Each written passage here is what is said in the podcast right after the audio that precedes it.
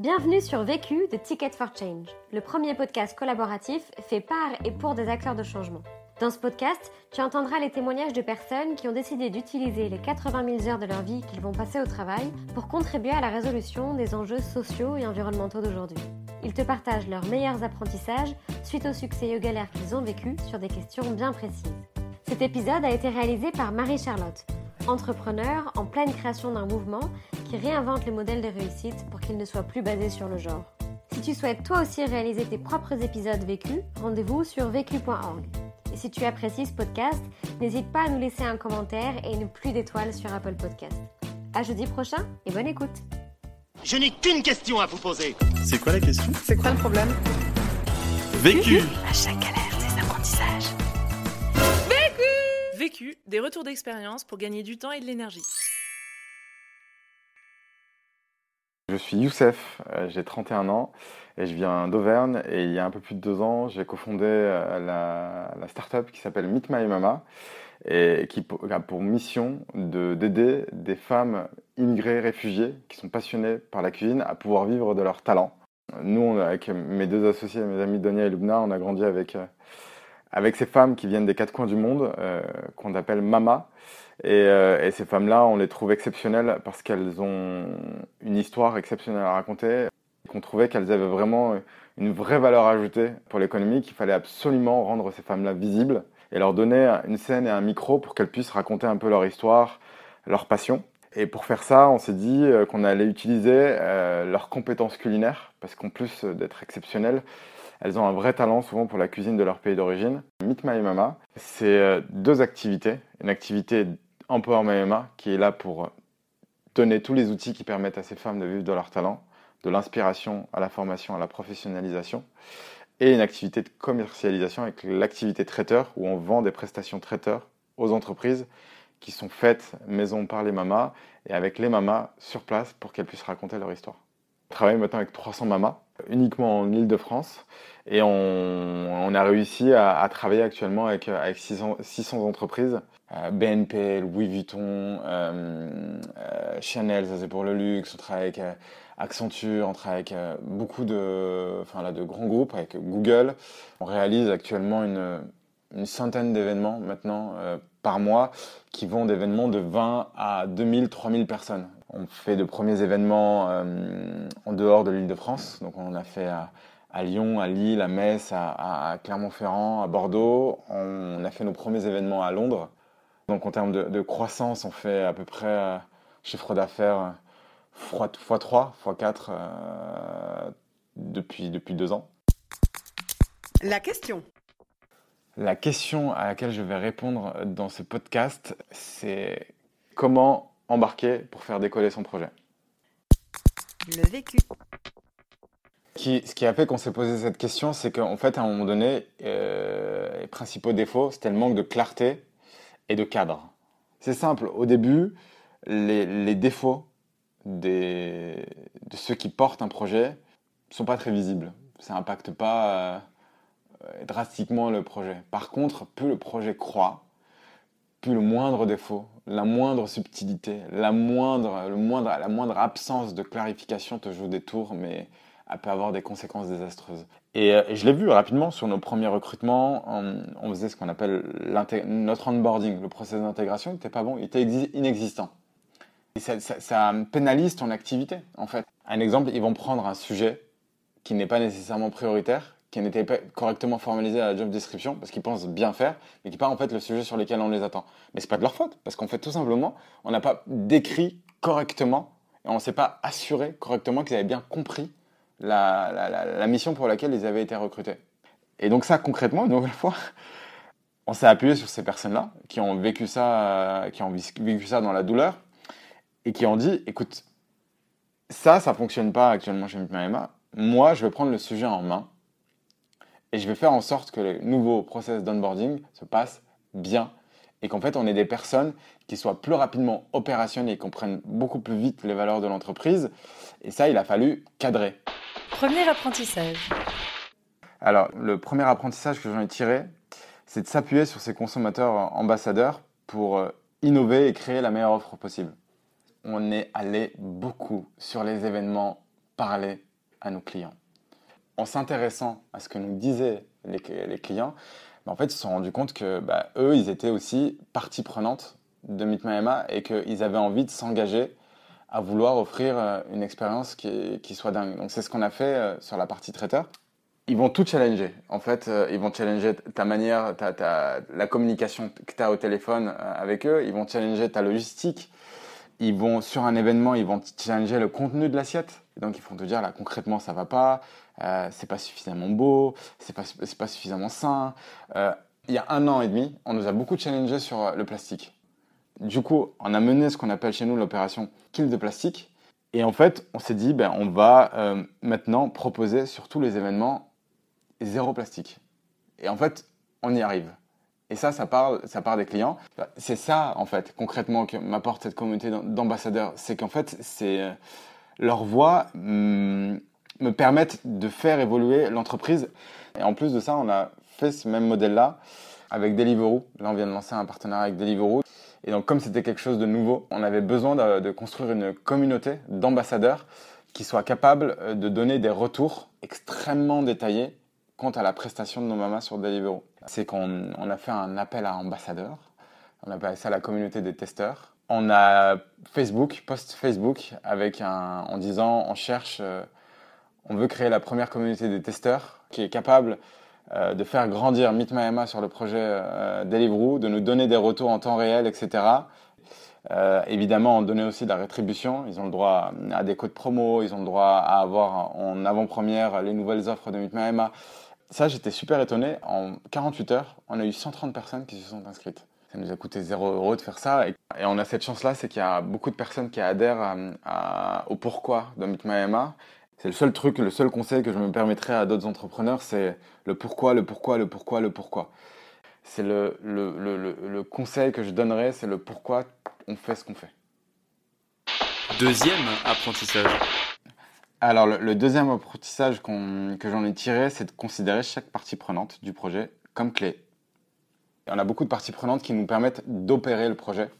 Je parlais évidemment de l'équipe, euh, des mamas, mais il y a aussi euh, bah, nos transporteurs, bah, qui transportent tout ce que les mamas font vers les entreprises. Il y a tout, ce qui, tout le personnel de service, les maîtres d'hôtel, etc. Et la manière dont on, on a fait l'empowerment, on fait l'empowerment des mamas, c'est la manière dont on veut opérer avec les autres parties prenantes. Par exemple, on a commencé à faire de premières réunions d'information avec euh, les maîtres d'hôtel ou euh, le personnel de service, parce qu'ils bah, ont besoin, comme tous les êtres humains, de liens sociaux, de comprendre euh, pourquoi on fait ce qu'on fait. Donc on part toujours du pourquoi. Et, et en quoi vous, vous allez aider Meet My à grandir. Et on veut faire la même chose avec les transporteurs. Parce que les transporteurs aussi, c'est des indépendants.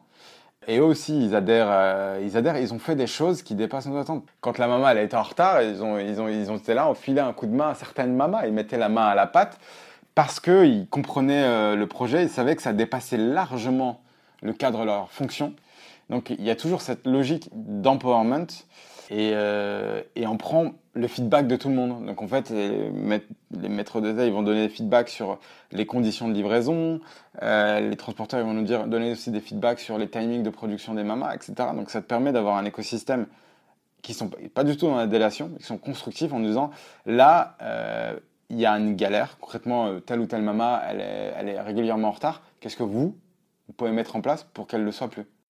Au début, c'était très manuel. Et euh, donc, on récupérait du feedback sur WhatsApp, etc.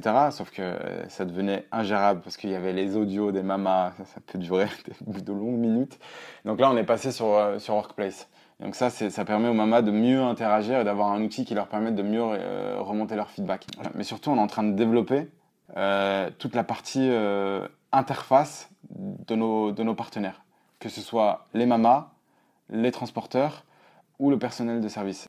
Et ça, on a longuement cherché euh, des outils et ce qui nous a paru le plus logique, ça a été de développer un outil en interne. Troisième apprentissage. Alors le, troisième apprentissage euh, que je retiens, c'est de donner l'opportunité aux communautés de s'auto-alimenter. Donc je ne pense pas qu'on crée des communautés, je pense qu'on fédère des gens autour d'une communauté. Parce que et fédérer, c'est se retrouver autour de, de valeurs communes et, c'est ça dont il faut s'assurer. Après, le deuxième point, pour animer la communauté, il faut euh, comprendre sa communauté, écouter. Qu'est-ce qu'elles veulent, qu'est-ce qu'elles attendent, euh, qu'est-ce qu'on peut mettre en place. Et fixer un cadre. Ça, je pense que c'est essentiel de dire ce qu'on est capable de faire, pourquoi on veut le faire et pourquoi on est capable de le faire, de ce qui n'est pas du tout dans notre champ d'action. Si ce travail-là en amont, il est bien fait, il n'y a, pas- a pas de difficulté euh, structurelle derrière pour animer la communauté. Alors ça, concrètement, c'est quoi?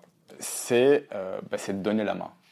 C'est de lâcher prise et, euh, de faire en sorte que bah, les communautés soient des communautés d'entraide et de solidarité. Et, euh, qu'elles aient l'outil qui leur permette de le faire. Et ça, c'est ce c'est l'une de nos fiertés avec les mamas. C'est qu'aujourd'hui, les mamas échangent entre elles sur toutes leurs difficultés, que ce soit leurs difficultés professionnelles et personnelles. Donc c'est un vrai réseau. On apprend que les solutions existent autour de nous.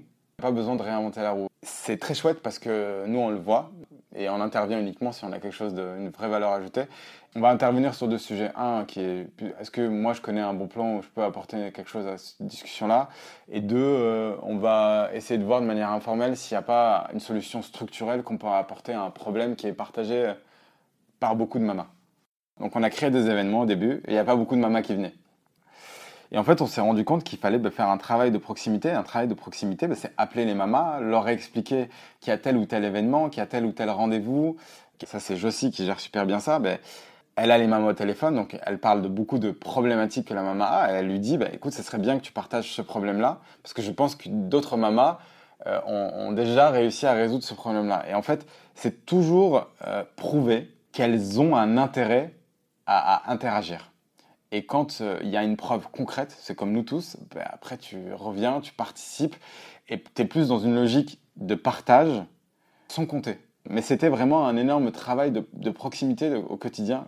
Aujourd'hui, il y a quelque chose qui a été créé par nos équipes, qui est le goûter des mamas, qui a lieu le, le mercredi. Au début, il y avait euh, 8-10 mamas qui sont venues, ce qui était déjà un premier succès pour nous. Puis on l'a refait. Et puis aujourd'hui, ben chaque mercredi, il y a quand même une quarantaine de mamas qui se retrouvent pour échanger. C'est un peu le rendez-vous de la semaine. Au total, il y a quatre personnes qui sont dédiées à l'animation et, euh, et, à l'empowerment des communautés. Donc ça fait 25% de l'équipe qui est dédiée à, à, à l'animation et des communautés. Mais c'est essentiel parce que c'est toutes nos parties prenantes. Quatrième apprentissage. Alors le quatrième apprentissage que j'en ai tiré, c'est d'embarquer ses salariés en étant fidèles à ses valeurs et en leur donnant du pouvoir. Il y avait, euh, on était rentré dans cette phase il y a un an de plutôt d'hypercroissance, donc on s'est dit on va recruter. On arrivait à ce moment-là, on était quatre, et d'un coup d'un seul, on, recrute euh, quatre ou cinq personnes sur un été. Ce qui est petit, mais qui est énorme parce que c'est, euh, ça change ta, ta manière de, faire quoi. Il faut qu'on prenne ce costume de, de, manager, etc. Et donc là, on prend conseil et on nous dit, bah, dans ce cas-là, il faut fixer un cadre, il faut fixer des règles, il faut fixer des, des indicateurs de performance. Donc nous, on a écouté on s'est dit, bah, on va mettre ça en place. Sauf que ça n'a pas fonctionné. On a demandé au début un DCR quotidien, des comptes rendus quotidiens de ce que faisaient à la journée les gens. On avait mis aussi des indicateurs de performance sur, sur la productivité. On a essayé de mettre, de cadrer les, les, les, horaires.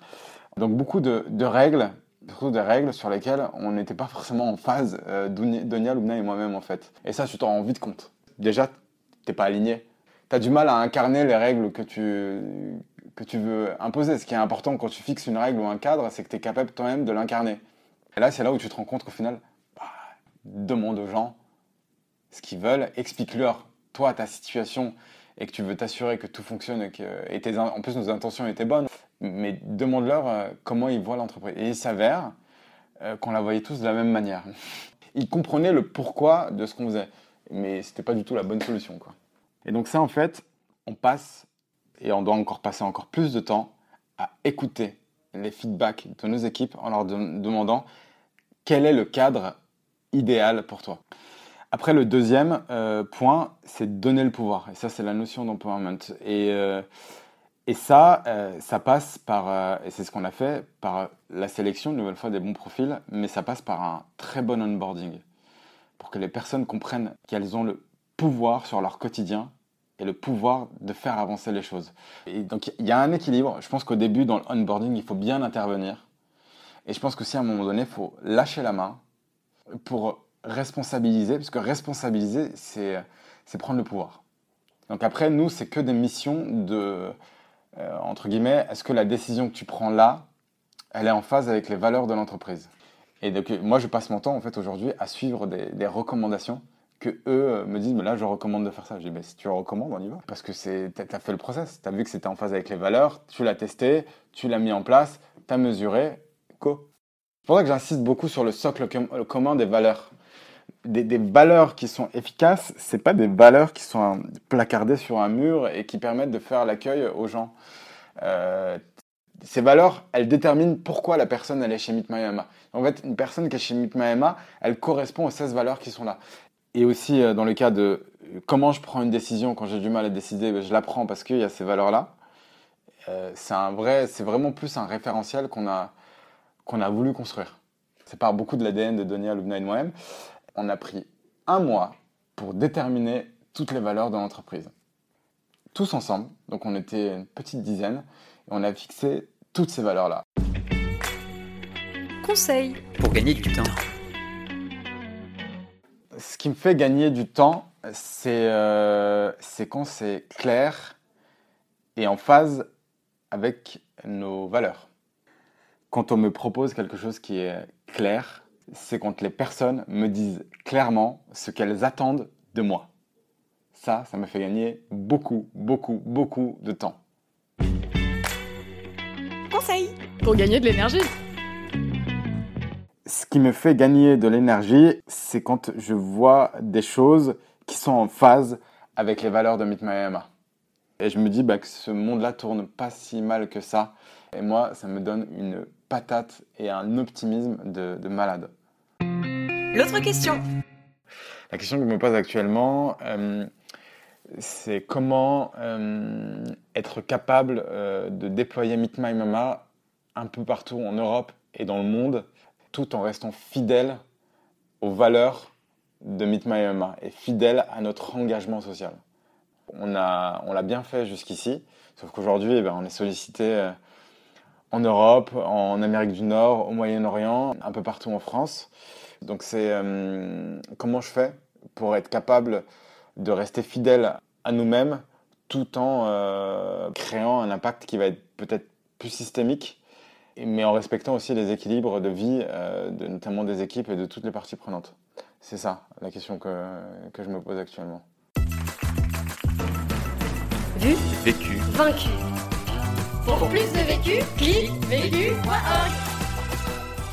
Je voulais te dire, euh, tu sais, on, on a tous nos petits problèmes.